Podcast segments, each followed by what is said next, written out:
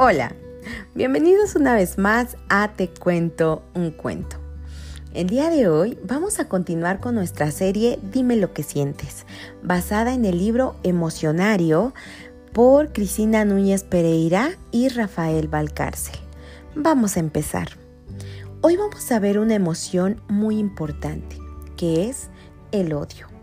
Recuerda que ya hemos visto el amor, y el amor es cuidar a los otros, es, es es amar tanto que deseamos respetar, deseamos cuidar, deseamos abrazar al otro.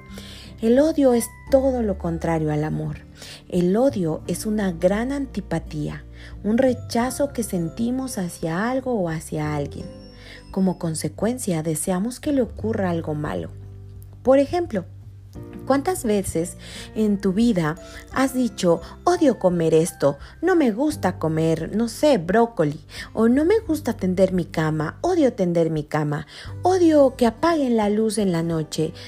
Y hay muchas cosas que podemos odiar. Sin embargo, no deseo que te quedes con este sentimiento o esta emoción por mucho tiempo. Por eso vamos a ver, y respecto al libro dice, ¿cuánto dura el odio?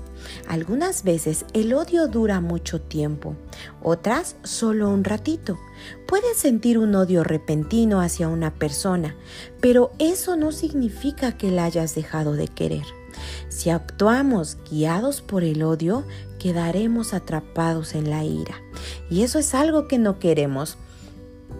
El odio entonces es un, sentimiento, es una emoción que puede quedarse solo un ratito, pero tal vez se puede extender. No dejes que en tu corazón, que en tu alma, que en tus emociones se quede mucho tiempo el odio.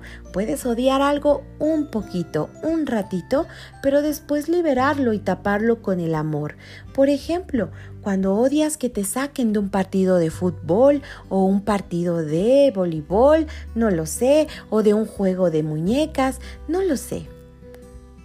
Cuando tú odias que te rechacen, te dan ganas de que a esas personas de repente les suceda algo malo, pero no significa que les hayas dejado de, de, querer.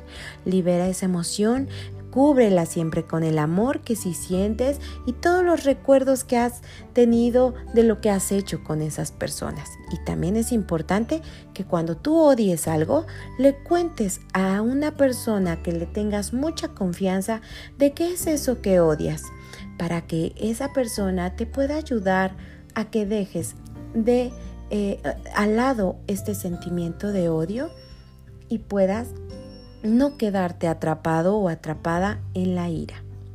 Te espero en el siguiente capítulo de Dime lo que sientes en Te cuento un cuento.